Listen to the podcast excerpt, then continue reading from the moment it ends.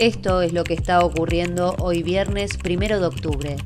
El presidente Lacalle Pou fue recibido en Salto con una serie de reclamos y movilizaciones. Hay que dialogar, comprender los reclamos, pero no se puede trancar el país, dijo el mandatario mientras varios manifestantes interrumpían en reiteradas ocasiones su discurso.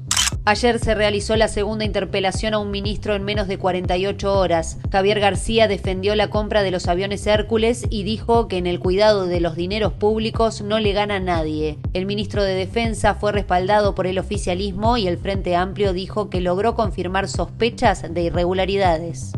Acodique informó que llegó a un preacuerdo con el sindicato de despido de trabajadores. El directorio informó que en los próximos 30 días se buscará una solución para los exfuncionarios. Además, se aprobará un reglamento interno y un protocolo sobre acoso laboral y sexual.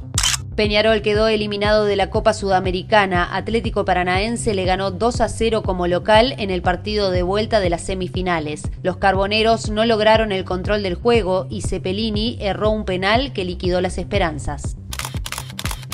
Hasta aquí las noticias de Uruguay al día. Seguí nuestro podcast y no te pierdas la actualización de cada mediodía. Para este informe necesito información de Tenfield, El País y El Observador.